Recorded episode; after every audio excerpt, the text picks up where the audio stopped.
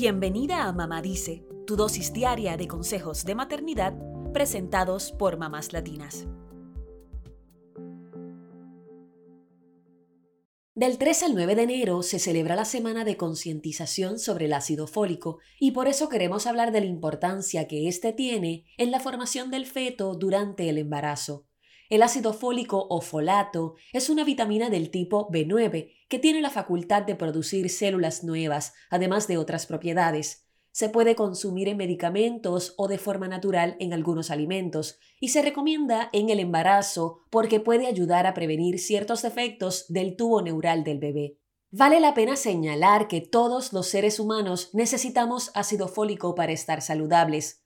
Este ayuda en la función nerviosa, en la formación del ADN, y en el funcionamiento del organismo en general. Incluso puede usarse en el tratamiento para el deterioro de la memoria o las habilidades de pensamiento, la depresión y los accidentes cardiovasculares. Sin embargo, es fundamental para las mujeres en edad reproductiva o embarazadas por los beneficios que ofrece para el bebé.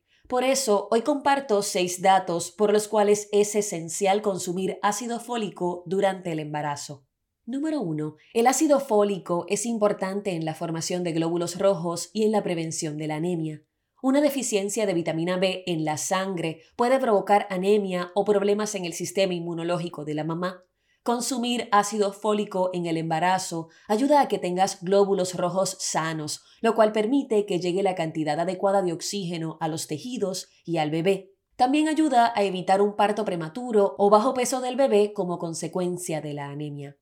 Número 2. La ingesta de ácido fólico puede reducir el riesgo de que una mujer tenga un bebé con espina bífida.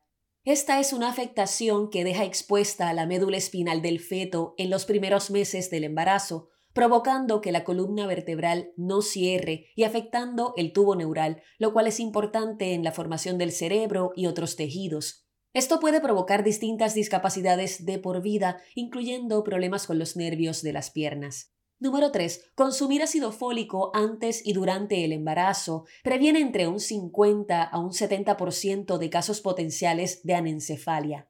Al igual que la espina bífida, la anencefalia es causada por problemas en el desarrollo del tubo neural. En este caso, ocurre cuando la cabeza del tubo neural no logra cerrarse, resultando en una malformación cerebral caracterizada por la ausencia parcial o total del cerebro. Si esto ocurre, el feto muere antes o poco después de su nacimiento. Número 4. Los especialistas sugieren consumir ácido fólico antes de quedar embarazada, cuando estás en edad reproductiva. Si planificas tu embarazo, lo ideal es que comiences a tomar ácido fólico antes de quedar embarazada y durante todo el embarazo, sobre todo los primeros tres meses de gestación. No ingerirlo pone en riesgo a tu bebé. Número 5. Se sugiere una dosis de 400 microgramos de ácido fólico todos los días en la mañana con el desayuno. Si tienes náuseas durante el embarazo, es posible que tu médico te recomiende que lo consumas en la noche. Es importante que no te excedas de la dosis, ya que consumir más de un miligramo de ácido fólico al día puede causar náuseas, diarrea, irritabilidad, cambios de comportamiento y convulsiones. Número 6. El ácido fólico también puede encontrarse naturalmente en alimentos. El aguacate, las almendras, el arroz integral, los espárragos, la coliflor, el brócoli y la lechuga son algunos de los alimentos ricos en esta vitamina.